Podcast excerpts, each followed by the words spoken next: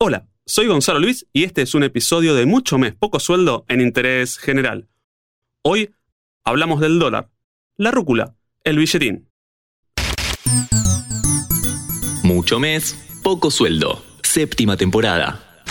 No hay duda que los argentinos somos apasionados por el dólar, un meme financiero que pasa de generación en generación y complica cualquier receta para la gestión de las recurrentes crisis económicas como el fútbol y la pizza, se inventaron en otro lado, pero son una pasión argentina. Por eso vamos a conversar con un especialista que se presenta así. Ariel Wilkis, doctor en sociología, investigador del CONICET, decano de la Escuela de Altos Estudios Interdisciplinarias de la Universidad Nacional de San Martín. Argentina es el país con más dólares por habitante en circulación fuera de Estados Unidos, algo así como 1.300 dólares por persona. Si buscas una referencia en Brasil, el cálculo da 8 per cápita. Le preguntamos a Ariel, ¿por qué nos pasa esto con el dólar a los argentinos? La forma que la moneda norteamericana se fue incorporando a la vida económica, a la vida cotidiana de gran parte de los argentinos fue un proceso lento, maduración durante varias décadas.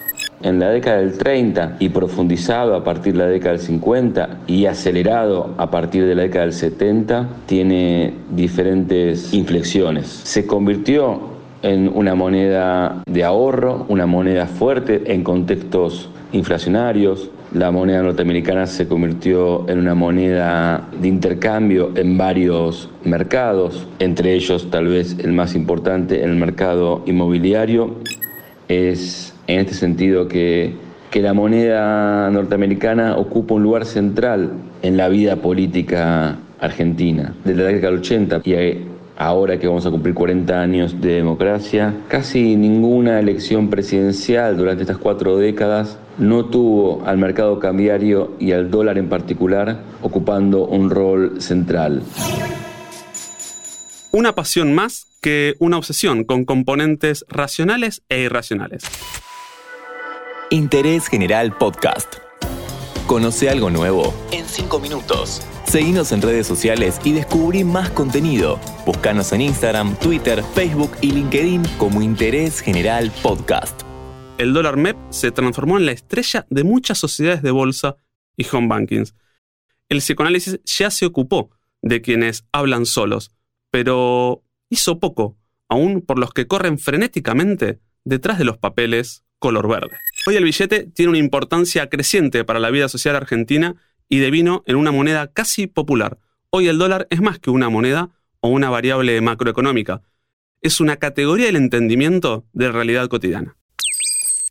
Con controles para su acceso desde el 3 de octubre de 1931 y propuestas de dolarización en el 2023, el dólar nunca sale de la conversación.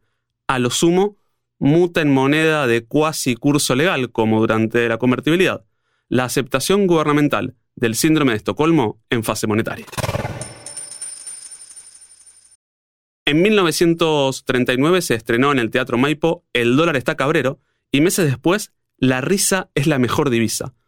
Una muestra más de lo extensa de esta relación entre los argentinos y el dólar, más tóxica que Wanda e Icardi separándose. Hoy contamos con 17 tipos de dólar.